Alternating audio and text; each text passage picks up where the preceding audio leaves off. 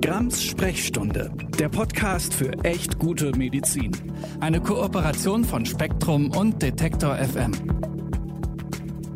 Hallo und herzlich willkommen zu Gramm Sprechstunde, dem Podcast für echt gute Medizin. Ja, es geht weiter mit der neuen Serie und ich habe schon wieder eine Ankündigung für euch. Wir wollen mit der Sprechstunde eine halbe Sprechstunde werden, nämlich zukünftig nur noch ungefähr 30 Minuten lang sein und dafür öfter erscheinen. Also ihr findet diesen Podcast jetzt auch schon alle zwei Wochen bei Spektrum der Wissenschaft und Detektor FM und natürlich in allen gängigen Podcast-Apps. Und ich habe äh, zu Anfang nochmal die Erinnerung an euch, wenn ihr irgendwie Fragen habt oder Themenwünsche oder vielleicht auch einfach mal eine eigene Erfahrung schildern wollt, wo Medizin für euch echt nicht gut war, dann schreibt uns an sprechstunde.detektor.fm. Und damit genug der Vorankündigungen. Wir steigen ein in unser heutiges Thema, das im weiteren Sinn auch heute nochmal mit dem Impfen zu tun hat. Aber ich verspreche euch, dass in den zukünftigen Folgen auch ganz andere Themen wichtig sein werden. Ich habe eine Folge geplant, zum Beispiel zur Migräne oder auch ja, zur Naturheilkunde ohne Schwurbel. Und immer werden da auch verschiedene ExpertInnen dabei sein, sodass ich dann auch tatsächlich mit denen sprechen kann. Jetzt bin ich hier mit Dr. Martin Terhardt. Ich habe ihn kürzlich beim RBB auch zum Thema Impfen und natürlich, ja, Covid, äh, allumfassendes Thema gesprochen. Und jetzt ist er hier bei mir im Podcast als STIKO-Mitglied. Hallo, Herr Dr. Terhardt. Ich grüße Sie, Frau Grams. Wie schön, Sie schon wieder zu hören. Und vielleicht, äh, weil Sie ja noch nicht jeder kennt und gehört hat, können Sie sich meinen Hörerinnen und Hörern einfach erstmal vorstellen. Das mache ich gerne. Mein Name ist Martin Terhacht. Ich bin Kinder- und Jugendarzt, habe immer ambulant in der Praxis gearbeitet, jetzt seit einiger Zeit nicht mehr, bin nur noch in Vertretungen tätig und bin seit äh, zehn Jahren Mitglied der Ständigen Impfkommission und vertrete da die impfenden Kinder- und Jugendärzte. Also Sie sind schon eine ganze Weile mit dabei und ich will vielleicht schon an der Stelle betonen, das ist ja eine ehrenamtliche Arbeit, die Sie quasi zusätzlich noch machen. Ja, alle STIKO-Mitglieder sind ehrenamtlich tätig, bekommen dafür kein Geld, außer für die STIKO-Sitzungen ein Tagesgeld von 60 Euro. Und äh, wir müssen dafür halt auch in unserer Freizeit auch zu Hause einiges leisten, das stimmt. Ja, oder jetzt wie hier mit mir einen Podcast machen oder mit dem RBB sprechen. Übrigens ein äh, Gespräch, das ich euch auch nochmal in die Show Notes packe, weil ich finde, da haben wir auch über viele Dinge sehr, sehr gut äh, zusammenfassend gesprochen. Aber jetzt heute soll es ja vor allem darum gehen, was macht die STIKO, die Ständige Impfkommission eigentlich? Also ich beobachte ja die Impfdiskussion schon lange und sehr intensiv und interessiert. Und ich habe immer wieder den Eindruck, dass viele Menschen, die sich auch wirklich mit dem Impfthema auskennen oder auch Ärztinnen und Ärzte sind, da nicht so richtig eine Ahnung von haben. Und ich habe mir dann jetzt einfach mal Interesse halber durchgelesen, was steht denn eigentlich auf der Webseite die STIKO ist ja beim RKI, also ist das auf der Webseite des Robert-Koch-Instituts zu finden. Und als ich mir das durchgelesen habe, habe ich auch erstmal so ein ganz großes Hä in mir gespürt. Ich zitiere das mal und dann frage ich aber Sie, Herr Terhardt, was das eigentlich bedeutet, was das heißt.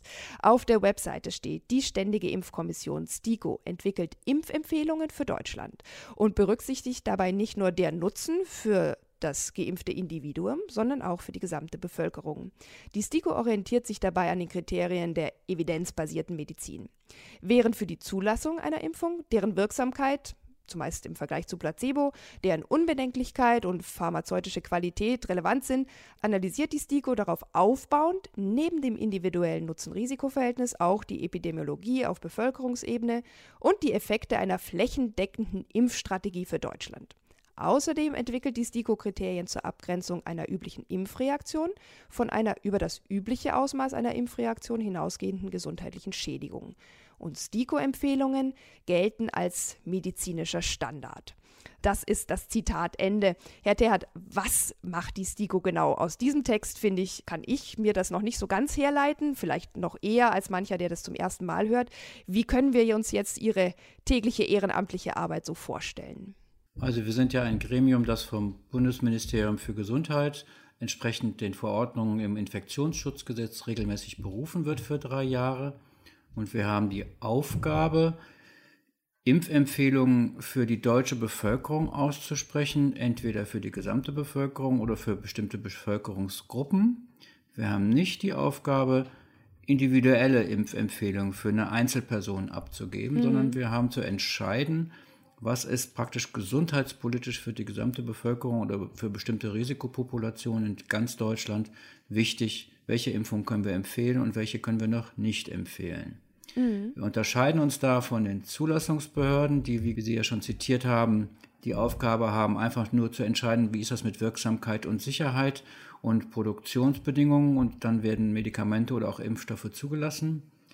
Wir gehen einen Schritt weiter. Ja, das ist eher das Paul-Ehrlich-Institut, das diese Dinge übernimmt oder jetzt die Europäische Arzneimittelagentur auf europäischer Ebene. Was, was machen Sie dann? Also wir treffen uns dreimal im Jahr, manchmal und gerade zurzeit deutlich häufiger und äh, besprechen die Themen, die anstehen. Die ergeben sich aus neu zugelassenen Impfstoffen, wo wir dann zu entscheiden haben, ist das was, was für die öffentliche Impfempfehlung in Deutschland in Frage kommt. Mhm. Wir stellen dann Fragen fest, die uns äh, wissenschaftlich klärungsbedürftig sind und geben die Aufgaben dieser wissenschaftlichen Klärung an die Geschäftsstelle der STIKO am Robert Koch Institut weiter. Mhm. Dort sitzen hauptamtliche wissenschaftliche Mitarbeiter, die dann die Literaturrecherche, die äh, Erstellung einer Meta-Analyse aus systematischen Reviews durchführen und die halt dann auch das Screening der Literatur machen, wo halt dann von manchmal tausenden Literaturstellen nur noch 20 übrig bleiben, mhm. die dann für die Beantwortung der Fragestellung, die wir definiert haben, ausreichend sind. Und wenn wir das dann halt bewerten, tun wir das meistens in Arbeitsgruppen, die für einzelne Impfempfehlungen zuständig sind. Die trifft sich dann auch zusätzlich mehrfach im Jahr, je nachdem, wenn so eine äh, Impfempfehlung ansteht.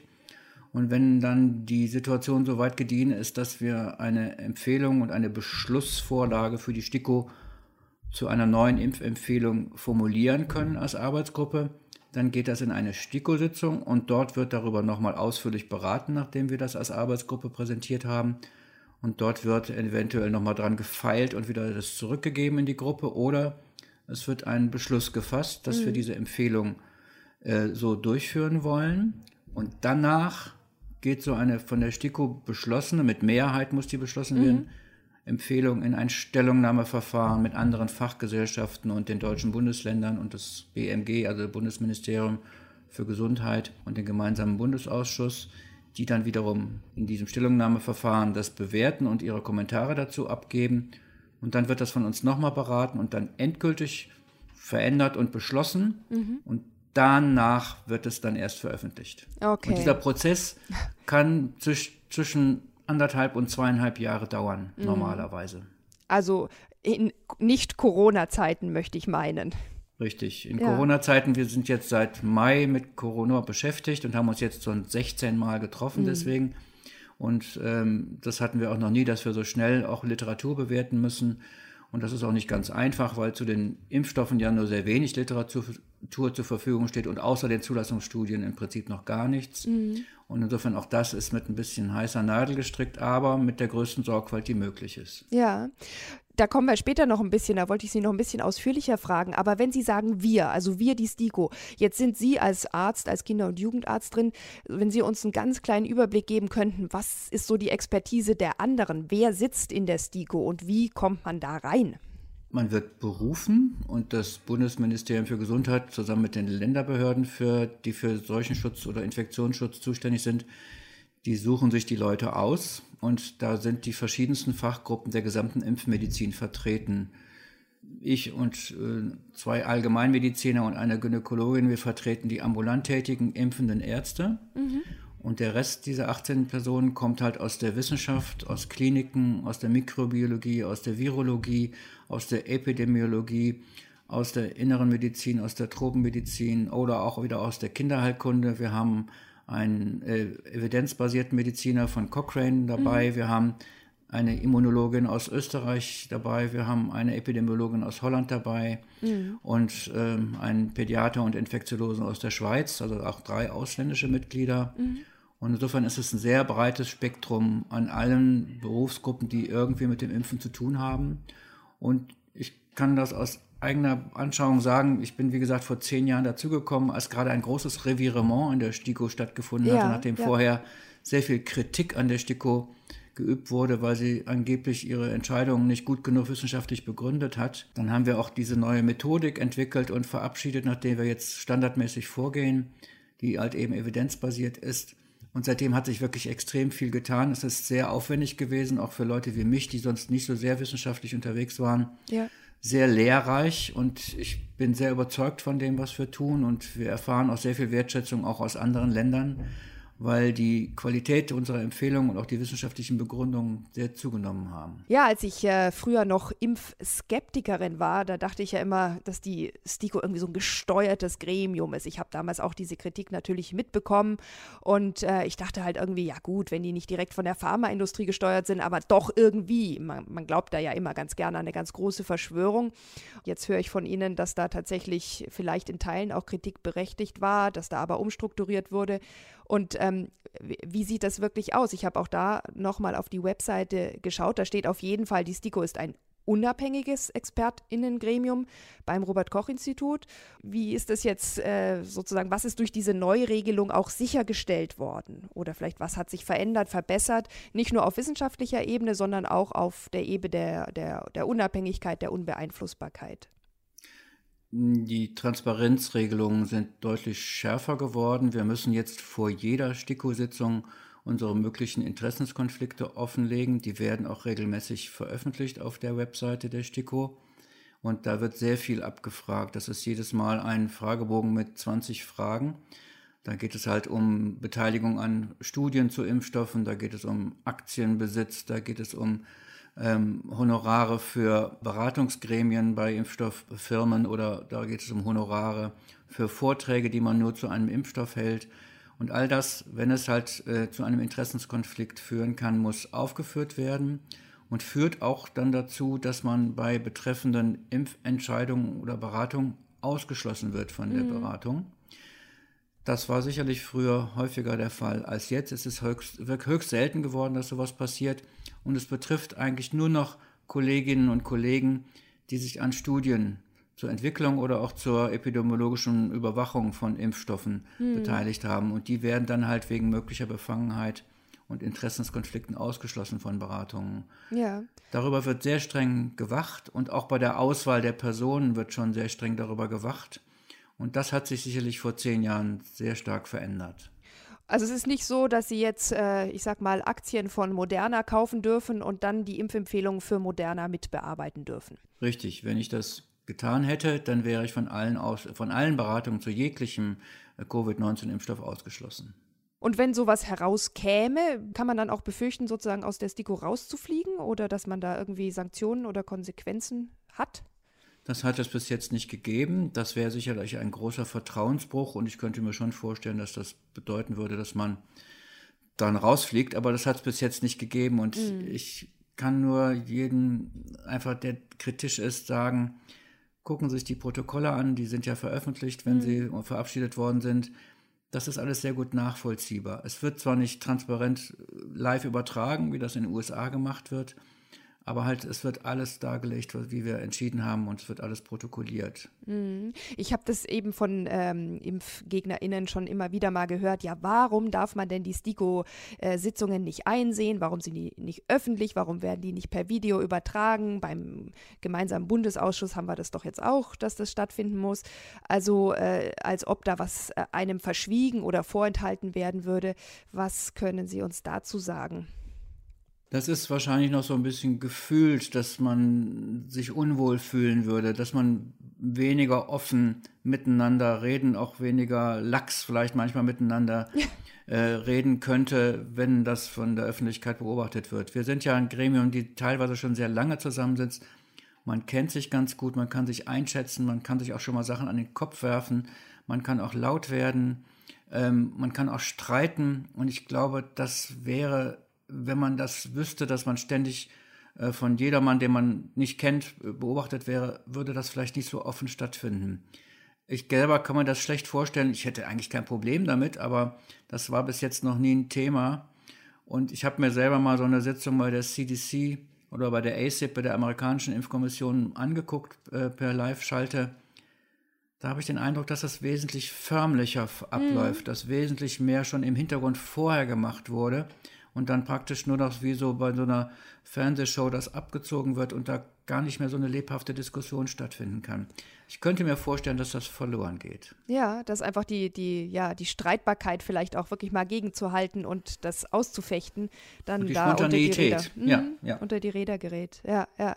Und wie, wie ist es denn jetzt in der Krise? Sie haben ja schon gesagt, Sie haben sich jetzt äh, ja 16 Mal schon allein seit letztem Mai getroffen und jetzt werden ja, äh, ist jetzt der dritte Impfstoff gerade zugelassen worden. Es stehen noch mehr Impfstoffe in der Pipeline.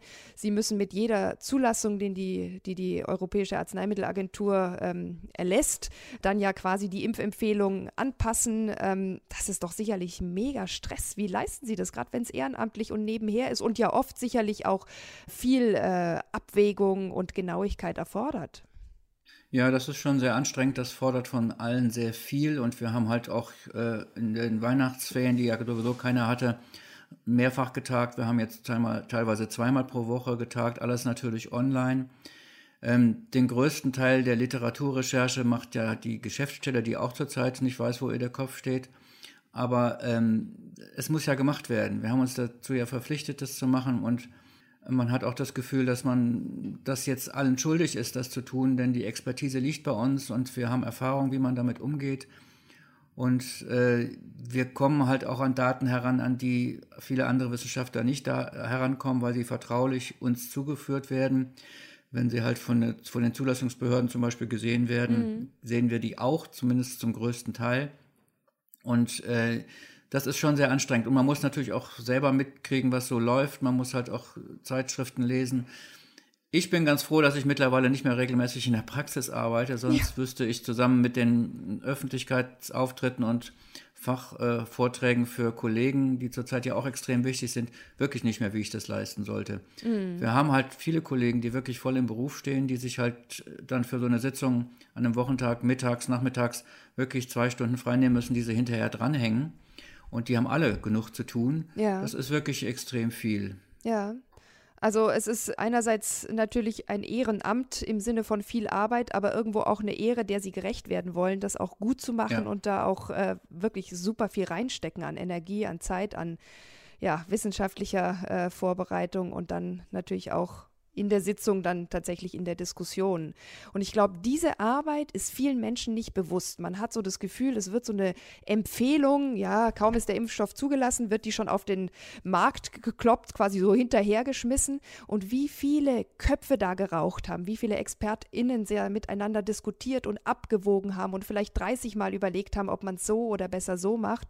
Ähm, das ist, glaube ich, vielen Menschen nicht klar und die sind dann immer sehr schnell mit, ach, man hätte es doch viel besser gleich so machen sollen, warum haben die das nicht so und so empfohlen? Ist das nicht auch manchmal ein bisschen, ähm, ich sag mal, kränkend oder, oder enttäuschend, dass dann diese ganz viele Arbeit, dieser wirkliche Wunsch, es gut und bestmöglich zu machen, gar nicht so ankommt? Ja, das ist es. Auch vor allen Dingen in der eigenen Kollegenschaft oder auch in der eigenen Fachkollegenschaft manchmal nicht verstanden zu werden. Das ist schon manchmal schwierig. Trotzdem erlebe ich insgesamt eine wirklich gute Wertschätzung unserer Arbeit. Mhm. Aber halt in Einzelheiten wird dann halt oft schnell kritisiert, weil jemand zum Beispiel ganz unbedingt ganz schnell den Meningokokken B-Impfstoff haben will oder nicht versteht, warum die STIKO nicht schon vorher eine Zoster-Impfempfehlung ausgesprochen hat.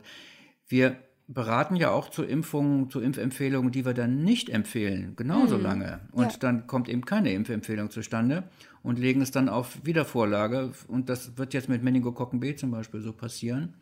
Und jedes Mal, wenn wir sowas machen, dann verschriftlichen wir das auch und begründen das gut. Mhm. Aber das ist, glaube ich, manchmal auch zu lang. Und das lesen dann auch nicht diejenigen, die uns gerne kritisieren die letzte wissenschaftliche Begründung für die Covid-19-Impfung hat 60 Seiten. Ja. Und äh, ich bin mir sicher, dass viele Kollegen, die auch sehr laut kritisieren, das nicht alles gelesen haben. Ja. Das ist schade. Ja, und wahrscheinlich auch nicht die äh, 100 Seiten, die vorher schon da waren äh, und die dann kondensiert werden mussten oder verbessert werden mussten, ähm, ja. im Kopf haben können oder im Blick haben können.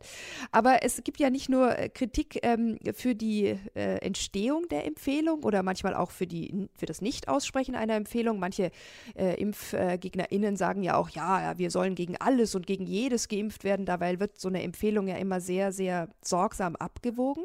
Aber wenn jetzt so eine Empfehlung ausgesprochen ausgesprochen ist, ähm, dann gibt es ja auch oft Kritik. Manche Bundesländer halten sich nicht dran, andere machen ihre eigene Verordnung. Dann ist es ja manchmal auch noch so, dass das BMG vielleicht eine Rechtsverordnung macht mit einer anderen Empfehlung. Und da gibt es gerade bei uns in Deutschland mit dieser ja föderalen Struktur auch oftmals noch ähm, Zerwürfnisse oder wie soll ich sagen, einfach ähm, andere Möglichkeiten. Ist denn diese Empfehlung irgendwie, ich sag mal, weiß nicht, ob das der richtige Begriff ist, rechtsverbindlich, medizinverbindlich ähm, oder wie geht man sozusagen nach dem Aussprechen der Empfehlung jeweils damit um? Also eine STIKO-Empfehlung ist schon rechtsverbindlich und wird dann in die öffentlichen Impfempfehlungen der Länder übergeführt. Das heißt, die Länder beraten da manchmal noch drüber, aber die meisten Länder winken das dann durch, sobald, mhm. sobald eine STIKO-Empfehlung äh, neu herausgegeben wurde.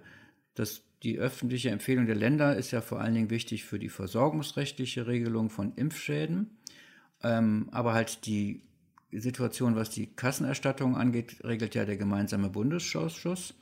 Aber mit einer öffentlichen STIKO-Empfehlung ist halt automatisch in den meisten Bundesländern geht so, sofort wirksam auch eine Empfehlung in den Ländern, mhm. sodass äh, Privatversicherte sofort einen Anspruch drauf haben und gesetzliche Versicherte, sobald der GBA entschieden hat. Mhm. Der gemeinsame Bundesausschuss, ja, der regelt, was Krankenkassen erstatten.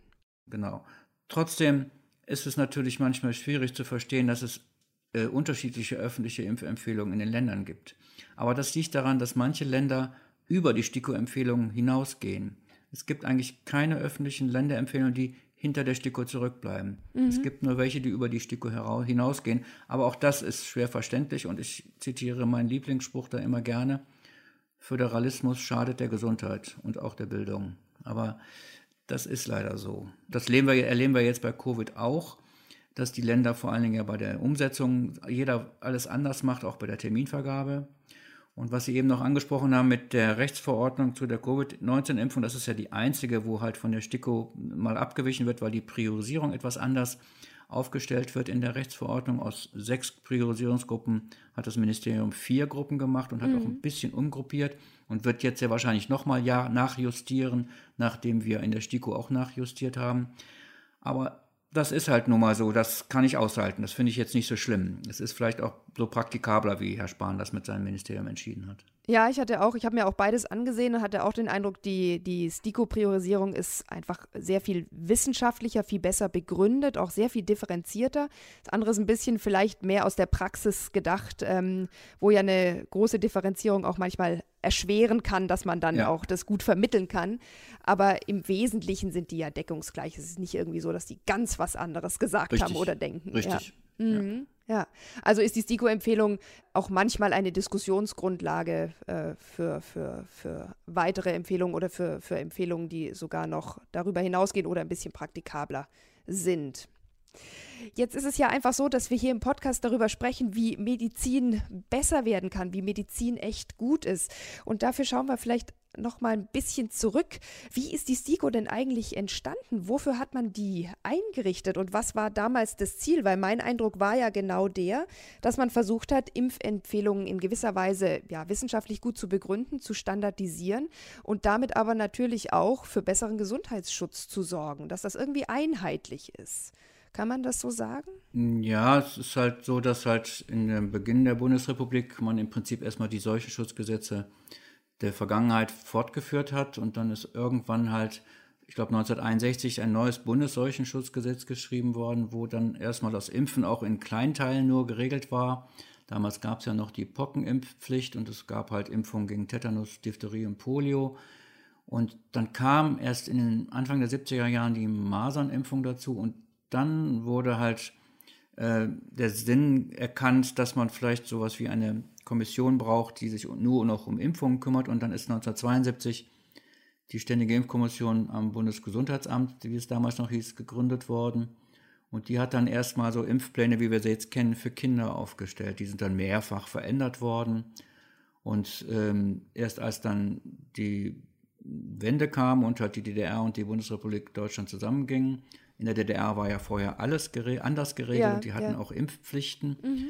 Und halt in der gemeinsamen Bundesrepublik wurde dann halt ähm, das Infektionsschutzgesetz irgendwann geschaffen und da wurde dann auch die STIKO drin verankert. Das ist die Situation, wie wir sie jetzt haben. Und äh, das mit diesen Methoden, die wir neu äh, uns aufgeschrieben haben, das ist dann 2012 noch dazugekommen. Aber im Prinzip ist die Regelung, so wie wir sie eben am Anfang unseres Gesprächs beschrieben haben, die besteht seit 2000, dass halt die, das Bundesministerium für Gesundheit diese Kommission beruft und dass es im, Infektionsschutzgesetz verankert ist. Mhm. Und es hat ja auch eine ganz praktische Komponente, weil die Impfungen, für die Sie eine Empfehlung für bestimmte Gruppen oder für alle aussprechen, ähm, wird ja dann auch, ich glaube, man kann sagen immer, äh, im gemeinsamen Bundesausschuss dann auch als würdig empfunden, um von Krankenkassen ähm, erstattet zu werden. Das heißt ja. eben auch, dass äh, von der STIKO empfohlene Impfungen auch von Krankenkassen erstattet werden. Ja, da haben wir natürlich auch das, den Vorteil, dass die Konstruktion so ist, dass wir Gäste in der STIKO haben. Mhm. Dazu zählt auch eine Vertreterin, meistens eine Vertreterin des gemeinsamen Bundesausschusses, die halt immer dann dabei ist und auch immer weiß, welche Themen anstehen und auch schon während der STIKO-Beratung uns beraten kann, dass wir aus Rücksichtnahme auf den GBA manche Formulierungen vielleicht ändern. Aber das funktioniert eigentlich ganz gut, die Zusammenarbeit. Das hat am Anfang ein bisschen Reibereien gegeben, als das eingeführt wurde.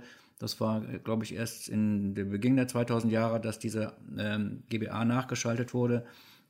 Aber das funktioniert eigentlich ganz gut und das ist ganz selten, dass es da äh, kleine Änderungen geben wird. Mhm, ja, gut, Herr Terhat, wir müssen langsam zum Ende kommen, aber ich habe noch eine oder ein paar wichtige Teilfragen. Mit der Impfpflicht haben Sie als DIKO ja gar nichts zu tun. Das wird, glaube ich, auch immer wieder mal der STIKO angelastet, so ihr habt uns zur Impfpflicht verdonnert.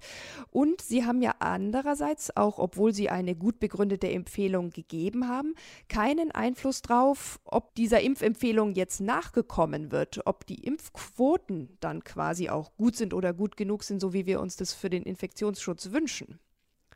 Ja, das stimmt. Wir haben in Deutschland kein Impfprogramm wir haben jetzt bei Covid vielleicht eine Impfstrategie, aber wir haben kein richtiges Impfprogramm. Wir haben unsere Empfehlungen und um die Umsetzung kümmern sich dann die Kassenärzte und ein bisschen die Gesundheitsämter.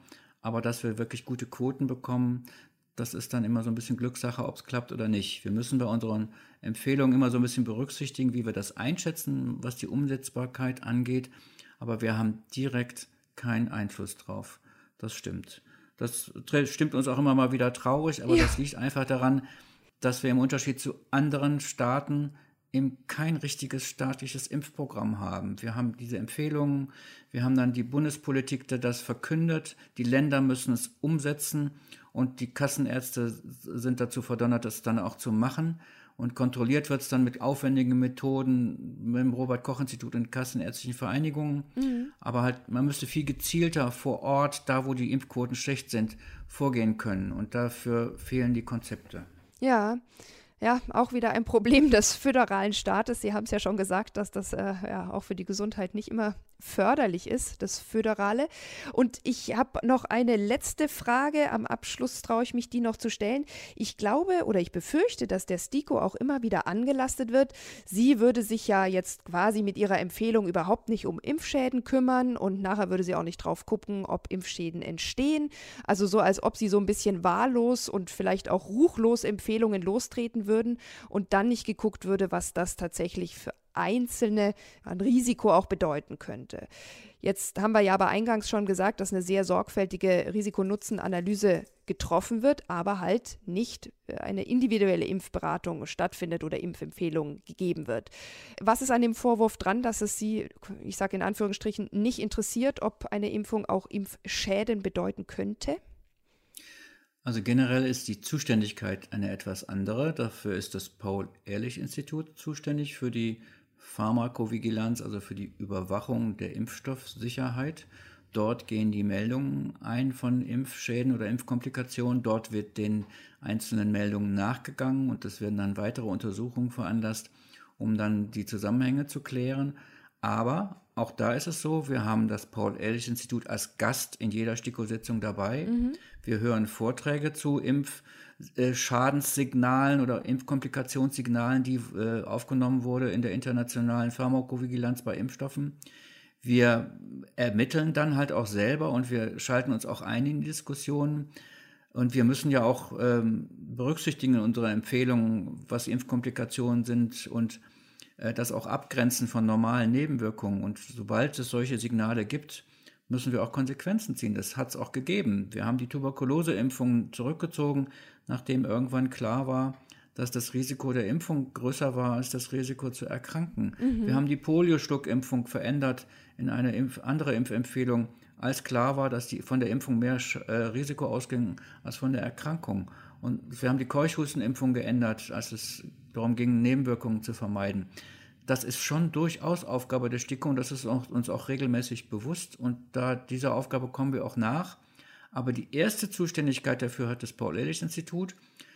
Was wir aber leider nicht gut haben, ist in Deutschland so ein Kataster oder ein Register der nachgewiesenen und anerkannten Impfschäden. Das ist ja auch wieder Ländersache, das entscheid, genau. entscheiden Ländergerichte und darüber gibt es kein wirklich gutes Register. Das würde uns auch interessieren. Und auch diese Urteile, die da teilweise gefällt sind, sind im Prinzip abhängig von dem Sachverständigen, der in dem Gerichtsverfahren zuständig war. Und die sind teilweise auch nicht den wissenschaftlichen Kriterien entsprechend, wie wir sie anlegen würden. Das äh, stört uns auch sehr oft. Da gibt es auch sicherlich Fehlentscheidungen, die dann zu dem Gedanken führen, das ist doch eindeutig ein Impfschaden. Oft werden solche Prozesse einfach nur im Interesse des Geimpften entschieden, auch ohne dass es eine wissenschaftliche Evidenz für einen Zusammenhang gibt da liegt noch einiges im Argen, da müssen wir besser werden in Deutschland. Ja, ja, ja.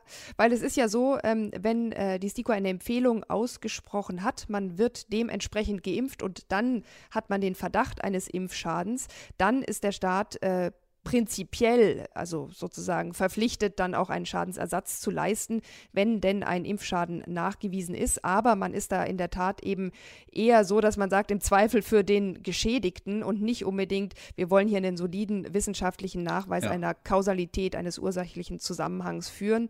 Und dadurch gibt es eben tatsächlich da auch öfter mal eine Fehlentscheidung natürlich nicht im Sinne des Betroffenen, der Betroffenen, sondern was jetzt eben die wissenschaftliche ähm, Validität des Risikos angeht. Ja, genau so.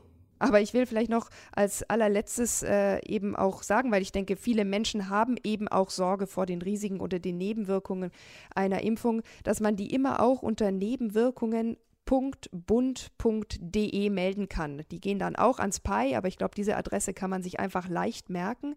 Und da sieht man eben auch, dass das nicht verschwiegen werden soll, sondern dass man das wirklich so, wie man sich fühlt, dass man einen Verdacht hat, jetzt auch gerade im Rahmen der Covid-Impfstoffe, dass man das direkt dort melden kann. Dort wird es auch erfasst und dann eben auch ausgewertet. Und das ist, glaube ich, ein wichtiger Beitrag auch, um die Medizin zu verbessern, um auch das Vertrauen in Impfungen natürlich zu stärken. Aber wir haben heute auch gehört, wie die STIKO dazu beiträgt, ehrenamtlich und mit hohen, hohem Einsatz, dass äh, die Impfmedizin besser wird. Und ich bedanke mich ganz herzlich bei Ihnen, Herr Terhardt, dass Sie heute mit dabei waren, dass Sie sich auch dafür die Zeit genommen haben. Das ist auch super nett, neben allem Ehrenamt jetzt noch den Podcast zu machen. Und wünsche Ihnen noch einen ganz schönen Abend. Ja, ich Ihnen auch und weiter viel Erfolg mit Ihrem Podcast. Dankeschön. Ich komme dann zum Ende für heute. Ihr wisst, wo ihr den Podcast Grams Sprechstunde, den Podcast für echt gute Medizin findet. Teilt auch gerne dieses neue Format, wie gesagt, in allen gängigen Podcast-Apps zu finden im Internet bei Detektor FM. Und ich freue mich auf euch diesmal eben schon in zwei Wochen. Ich hoffe, ihr habt mich bis dahin abonniert, damit ihr keine Folge verpasst. Und wir bleiben hier am Ball, bis alle Fragen geklärt sind und die Medizin echt gut ist. Grams Sprechstunde, der Podcast für echt gute Medizin. Eine Kooperation von Spektrum und Detektor FM.